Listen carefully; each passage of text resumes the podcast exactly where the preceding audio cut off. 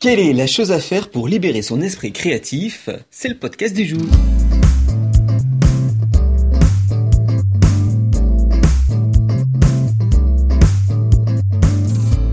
Bonjour, je suis Lionel de One Chronic Show. J'ai trois projets à réaliser en 24 heures seulement. Enfin, avec 24 heures seulement pendant, euh, pendant un an. Est-ce que c'est possible? Je pense grâce aux techniques d'efficacité. Et aujourd'hui, je voulais vous parler de quelque chose puisqu'après une semaine de rangement, je commence enfin à m'organiser pour ces projets. Dans quelques instants, je vais vous expliquer comment je libère mon esprit créatif. Mais surtout, ce que je voulais faire, c'était euh, faire en sorte d'avoir l'esprit très très libre pour mes trois projets.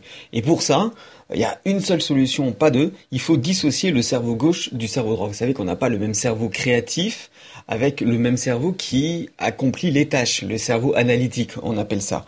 Euh, si on fait les deux en même temps, on n'avance pas. Si on se met par exemple euh, devant son écran d'ordinateur et qu'on veut écrire un article et qu'on se dit bon allez j'écris un article et eh ben ce que vous écrirez c'est ben, juste rien ou le titre ou même pas même pas le titre rien du tout puisque les idées ne viennent pas devant un écran d'ordinateur mais plutôt lorsque vous faites une marche lorsque vous êtes euh, euh, par exemple à la plage à la montagne avec des amis lorsque vous vous lisez même vous avez des idées et ça faut les noter tout de suite. Si vous faites les deux en même temps, vous allez avoir la page blanche, perdre du temps et vous ne serez pas créatif. Donc ça ne sert à rien. Alors la solution à tout ça, euh, c'est que pour être créatif, il faut avoir l'esprit libre et pour avoir l'esprit libre, il faut se libérer complètement de ses problèmes.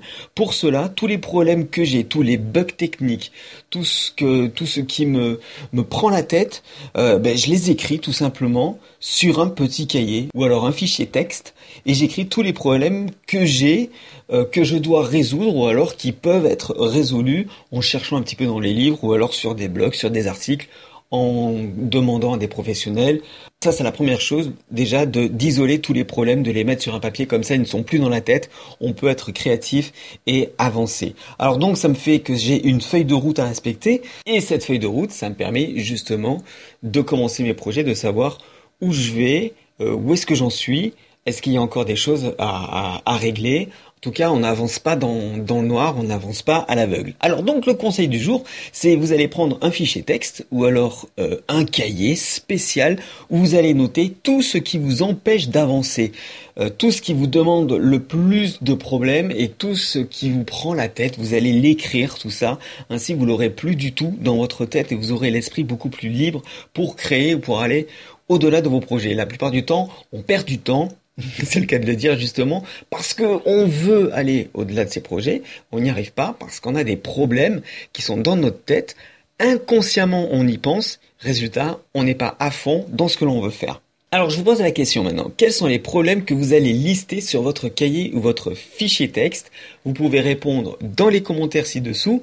Si vous n'êtes pas encore abonné à ce podcast quotidien, remplissez le formulaire et vous allez recevoir en plus plein de cadeaux. Et n'oubliez pas la devise des Shadok, en essayant continuellement, on finit par réussir. Donc plus ça rate, plus on a de chances que ça marche.